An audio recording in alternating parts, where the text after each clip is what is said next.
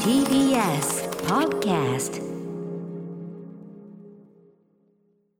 はい、火曜日です。お帰りなさいませ。こちらの方です。帰ってき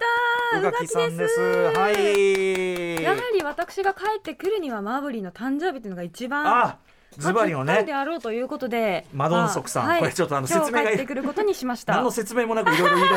すねえまあそういうメールも来てるんですけどはねいはいありといがうとことうごでざいます宇垣さん2週間ぶりということになるでしょうか そうなんですよすいませうん二、週間もちょっといやいやそんなあの謝ることないですよあのねコロナナウイルスねあれで陽性になっちゃってで実際その症状もちょっとは出たんですもんね大変でしたね大変だったあの本当にかからない方がいいとしか言いようがないんですけれどうも、ん私はちょっと喉に症状が出てではいもともとあのちょっと扁桃腺が腫れてたので、うん扁桃腺が腫れてて、まあ、ちょっと体が弱ってたところに来たのかなと思うんですけども、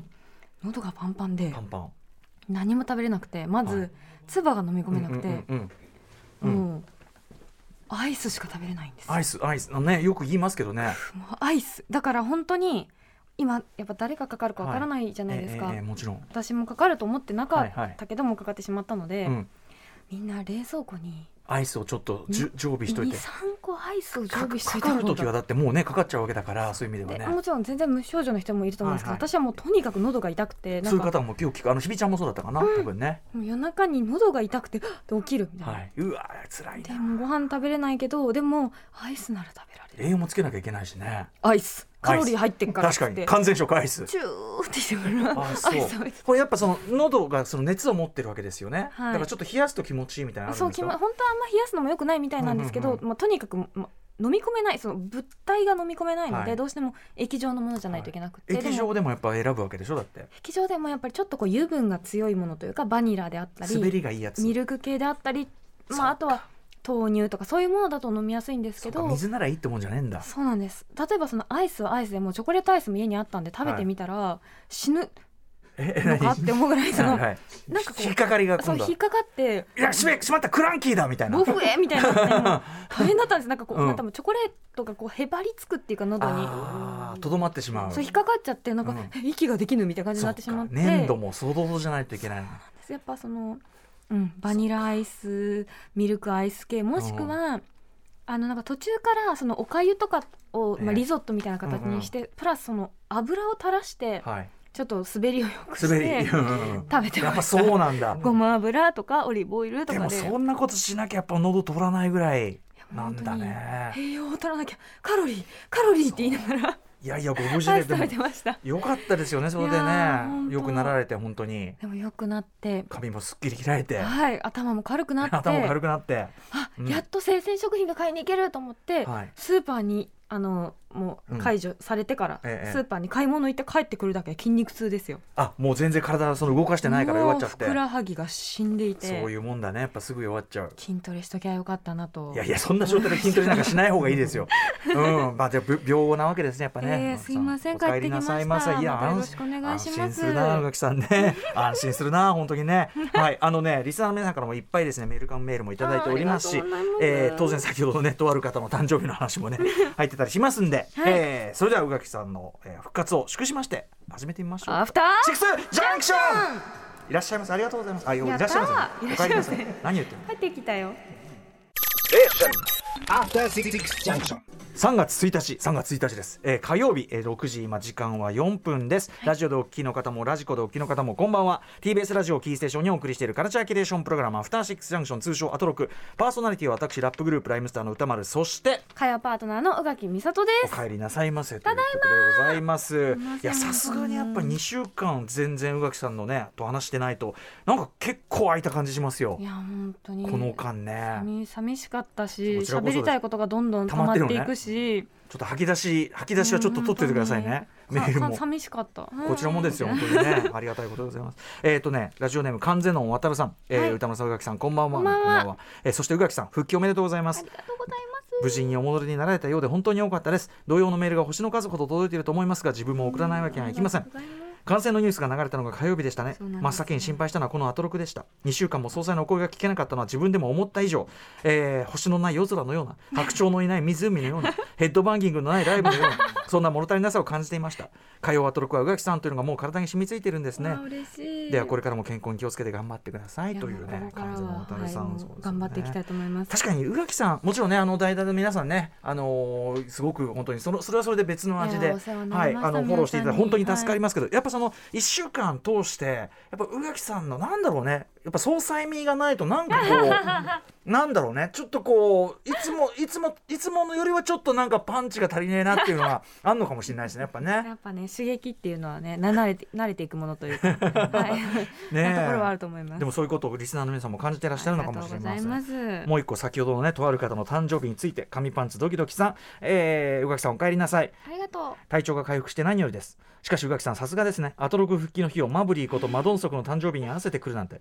これも何かの巡り合わせマブリーがアトロクに登場する日もきっと近いです ね復帰おめでとう宇垣さんそしてハッピーバースデーマブリーというねマドンソクさんが今日誕生日51歳う。ねそうご注意でも時々想像して泣きそうになるから想像するのをやめるんでですよもね。全然だって LDH とその提携してるんですから確かに。いやもう時間っていうかさ秒読み、まあ、この番組もそうですし、宇垣さんのそのマドンソク好きっていうのはもう世間には知られてるわけですから、いやいやいやもうヒロさんの耳に入ってないわけないと思うんですよねい。やいやいやいや。画策してると思いますよ隠。しなんてそんなもう本当に画策、壁壁越しでいい壁越 し。壁越しでいい。いや、そんな上垣さん覚悟してたから、それ何らかのブッキングあるよ。そうもうなんかなんかすごく時間があったのでエターナルズがあうんうん入ってる配もうすで信ににね、とか配言って信、うんうんうん見たりしてました見よ直し。たりしてね。この日常パートが見たいんじゃってそこだけ飛ばそこだけ見て、あの平穏な日常パートをマフィーのパートつないでそねこ、だけ見てあアンジェリーナ・ジョリーとのまたね、あのね感じケがいいーキかケらーキ。落とすとこだけ見たいんじゃみたいなそこだけ見て。確かにあのくだり、再開してのあのしばらくのくだりが一番ほっこりしますもん好ね。きなちょっとそこだけ見て元気出てもう一回寝るみたいなことして赤ちました、ゃね、んルックもありますしね。うん可愛い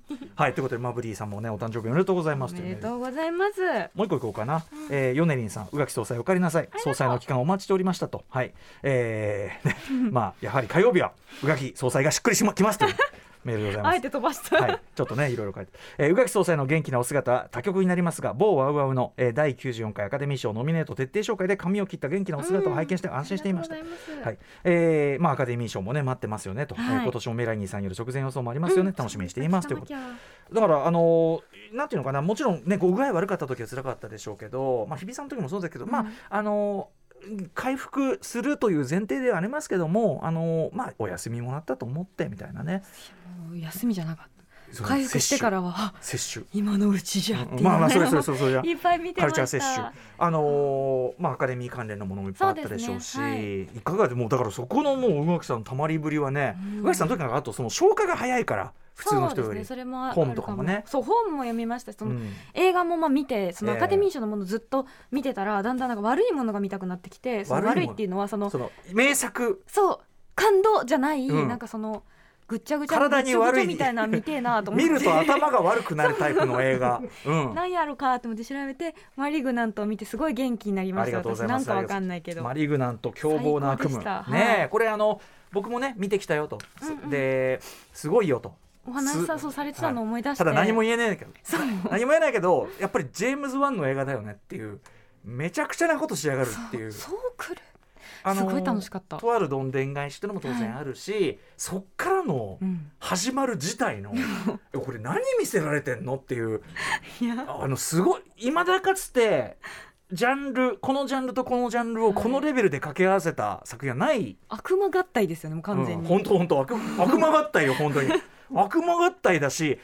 こうどういう気持ちになれといやいやいやいや も人間の力っていうのは恐ろしいねと思いでながもら痛快味もちょっとありますか もら、ちねろんもちろんはいあありまのした、ーね、ちょっととある場所でこう、うんバッとそのこうああダメだなとある場所 でこう、まあ、要するに舐められてて舐め腐れまくってて、でっていうところからのプチーンこブれはワーブチーンブチーンなんてよく言いますけどね、うんこのブチーンというのがねこう比喩じゃないという感じあとまあこれは悪夢を見る話なんで悪夢っていうのは言っていいと思うんですけど、その誰かが殺される悪夢を見る時のこの夢に入るシーンはいはいはのいこう夢にドゥルルルルルってはいはいとと周りが溶けて夢に入っていく感じはいはがすごいうんうん映像が素敵だなと思いました。さなすがんですか気持ち悪くてかっこいいいやマリグナントいいよすごみたなうん面白かったですなんかあれいいですよね元気になってまた名作を見に行きましたいやこれもまた違う方向の名そう作そうかも名しれない作なんだけどでもまあ確かにそのわかります言いたいことええわかりますあの確実にその頭が良くなるか悪くなるかで言えば悪くなる方なんではあみたいなはい、あのあと、まあ、そのなんていうか人生の何かに役に立つか立たないかでは立たない方のね作品で素晴らしい作品ですからね。でもなんかももしかしてなんかすごくうってくるとこあったらなんかそのこっち側開けてみようかなって気持ちになるかもしれあないっていそうそうだからら宇垣さん的には、うんその流飲を下げるっていうか、うんもうまた一つねもうなんかこうなんていうのかねこうしてやるっていうね何言ってるか全然伝わらないと思うけど伝えられないのよこれでもそのだから痛快味もある、ありね、ましたというね、まあ、ある意味スーパーパワーの話でもありますからごいね。ああともうスパイダーマンのもう、はい、ノーウェイホームをずっとそのノーウェイホームまでのものを見れてないから行けてなかったんですけどずっとその要するに過去作をずっと見てそうちまだゃまだんでもと。先にアカデミー賞見なきゃとかってやってたのを、はいはい今じゃんって言って、まあ、確か過に去先全部見て、はいはいであの復帰してからちょっと映画館見に行って、はいはいはい、最高でしたこれやっぱちゃんとあの、うんもちろん分かってなくてもいいけど俺はそそうのその見なきゃいけない分量がそうそうそう多すぎるよっつってたんだけどだからうんだったら最初からいけないよって思ったら、もちろん見てた方がいいのは間違いない。そうそうあの多分見てなくても感動的なシーンなんだが、見てるとよりあなぜこの人がただこれだけのことでこんなに喜んでいこるんかっなてにいう感の慨が深いのかそう伝わってくるんよみたいな盟友ですからね。彼は素こ晴れらはしいまあ、何の話かっていうのはあんまりねあの、はい今あのネタバレありにはなってますけどまあここは水ね泳のあでもあでもじゃねえなでもって言ってその人の話したらもういそれやはネタバレになってしまうからもう言えないんだどうでしょう。あわかったあのこの期間にその人の映画を見る機会がすごく多要くするてにまあ言いますよとりあえず盟友ですよそのね、はいすごくそので非常に活躍もされてるその方がノーウェイホームに出るもうこんな言い方しなくていいのかなまあいいやでもとにか くそのね人の、その俳優さんのはい素晴らしさというのをでたまたま本当にそのアカデミー賞にあまりにもたくさんそのうんうんノミネートされてる作品出てらっしゃるので、関連作がねはいはいあこれにも出てたしあれにも出てたけど、うんこの時も良かったしでもあこの時から良かったんだそしてこの映画でも良いみたいなのがもう全部つながってね、すげえ名優やん。何がで何やらかもしれませなんけりどねま した。これどうなんだろうねそのノーウェイホームについてのこれがそうねあの公式でも別に言っていいよってなってんだ今はね YouTube とかサムネイルでもう出てるから言っちゃいいんだけどあなーいやまあまあでもそのでもほらアカデミー賞にたくさん出てる人あーでも今回かぶってる人がすごく多いのそうよですねすごく多いんですよ、うんもうこの人何回出るのっていうぐらいこういっぱはいいはいはいはい出たりするので、うんそれも含めて面白かったですねアカデミー賞の作品見てるとこの作品で主演女優賞にノミネートされてる方が、例えばあのほらあのミッシェル家ではあ、ミシェル家のマシシン、マシン、マシンのの判方断では、いあのあ声優で入ってるとあかそうそうかそうあかったりしてそれがすごい良かったなと思い今ましただからこの世代のすごくこうなんていうのアカデミー賞うん常連俳優じゃないけど、そういう賞取り俳優っていうかそういうあたりが固まってきてる感じもあるのかな、もうねあるのかなと思いまちょしっとた私今ね今こうやって話しながらねもう覚悟を決めましたよ、もう僕の責任でね僕の責任でね今何の話をしてるか ね僕の責任で、はい、すいません私が水いをやいやいやいやいいですいいですあのすいませんいやもうずいぶん経ってるし公開からさっきから言ってるようにあの公式がねもうディズニーっていうかマーベルがもうもう途中からいいです僕の映画表の時点で言っていいですよって本当は言ってたんだよねそれはね確かね違ったっけ違ってないそんなこと言ってた気がするというふ うに箕浦君も言ってるんだよねあの多分そのノーウェイホームをまずそもそも見てない人には何を言っててもねあ大丈夫なわけですからそっかこの時点で見てないってことは相当興味がまず低めだという設定のまもとあ、そにれかそのなかなかね、はい機会がなかったのか私の一存でこの一言言わせてくださいアンドリュー・ガーフィールド ですアンドリュー・ガーフィールドアンドリュー・ガーフィールドアンドリュー・ガーフィールドです本当に名優チックチックブーン昨日昨日チックチックブーンの話をちょっとしたんですけど素晴らしいですよねあれそもうそうそうあのそうなんですよあれで、まあ、あの一応そのノミネート作品としてはチックチックブーンで入ってますけねど、もう主演男優賞にもノミネートされていますしそのジェシカ・チャステインがそのタミー・フェイの瞳という作そ品うであの、えー、ざ旦那ささんれてますけど、役をねはいそうなんですあれもねまたすごいおじいちゃん顔が似合うんだねそアうンドリュー・ガーフィールド。うんでなんか全然どっちも違うのに、はいそのキャラクターとしてはでそうもですね、いそうみたいなどっちもね、そううん、あのあっちのさ人はいいんだろうけど結局いろんなことに流されちゃってる感じのピトミーフェイの方のちょっとだパなーみたいなところうんうんうがんすごい、ちょっとパーみたいな感じちちょょっっととパパーーも似合でうもしでもあみんなにでも愛される、うんまあ、ちょっと理想主義者みたいなところも、はいはいなんかそこううね理想主義あのじ無無垢な感じっていうのそもう別にあるとはすごい出ててでその無垢な感じを本当にこうアーティスティックなそのある種うんう青春の悶々も込みでやると、まあ、もちろん「スパイダーマン」であり、はいえーそのチクチクチブクチークムブねーム素晴らしかあったれすごいですよね、うん90年を90 1990年でニューヨークでその劇作家も、まあ、後に「レント」を書く実在のねしかもねあの後には最初に明かされてますけど後にはもちろん亡くなってしまうという方なんだけど、早早い時期に亡くなってしまってでもこういろいろこうなんていうのかな誰にも通じるさその30歳になっちまうだと、うんうん妻をメトラバですよ妻をメトラバのね 弥一だっけ主人公の弥一がカチッカチッカチン30になっちまっただっていう瞬間があるんだけどままささにそのまさにですよねまさにそうチクカチチクッカチッカチッブーンってそういうことだからバーンってそうそううそうそうそうあれもまあ私の年になると30がなんだバカ野郎って話になるんだけどねそう、うんああんまりなんかそのすごい人と年齢は比べない方がいいよってね思うけ ど、しかもさそうあのあのスティーブン・ソンドハイムは27歳でねデビューしてるんだよとか言うんだけどあそれ全 然違うででもさ27と30はこっちからしたらそれ変わんなくねみたいな感じなんだけ変わんど それこそね錦鯉さんだったら50歳そうですよからドンって上がる人もいるわけですそうですそそれが急うにでなんか芸人の話になっちゃったけ まあどわかるわかるそういうぐらいねいっぱいあって、まあでも彼のねそのあの感じ僕はねすごいそのそれが最終その彼がその青春を8年間かけて作ったもの、うんうんその先にさらにあるものにすごく熱くなっちゃいましたね。そのあそうだよねっていうね。特にやっぱやっぱでもあの年代って、まあ、それこそポーズの彼女が出てたりとか、はいあのえーとロドリゲス MJ ロドリゲスさんはいそうはいと。かそのあやっぱこの時代のニューヨークっていうのは、どうしてもエイズと切っては切れないものがあるんだなとか、その、うんうんより背景をそのそうねいろんな見たもので増やしてるからこそ確でかにあの私レントは見たことがあるそれもあるからレントはああななってるんだってね。であのぜひチクチク分しか見たことがない人ははいはそいの後レントを見ていただきたいし、でもレント見てチクチク分見てもう一回レント見たらまうんうんたすごい刺さるので、うんうんもうこれはぜひ見ていただきたいなってはい思いました。ということでね、はいアンドリュー・ガーフィールドアンドリュー・ガーフィールド ね何度かしてたねえしょうがないんだよ、いやーそれはさあの人は素晴らしいでもね僕はそのねノーウェイホームのうんそのびっくりポイントはアンドリュー・ガーフィールドはトップじゃなかったからその、うんさらにえっていうのはもうそのねもうまあこんな流れでいいや分かっちゃいますけどねはいもういいかダメだ言えば言うほどねうーんすっかりねこれはもういやもう随分経ってますから去年公開ですからねこれはさすがにちょっとこれはいいんじゃないかと日本は今年あそれは失礼いたしましでたもオうクんトパスはねだって予告編でずっそうでとす出そうてでますしたからそういうことなんですよそこはだからそうなんですよオクトパスいるよっつってとなればね、うんこれはあなたそれはそれはあなたそうはとにゃそれは あなた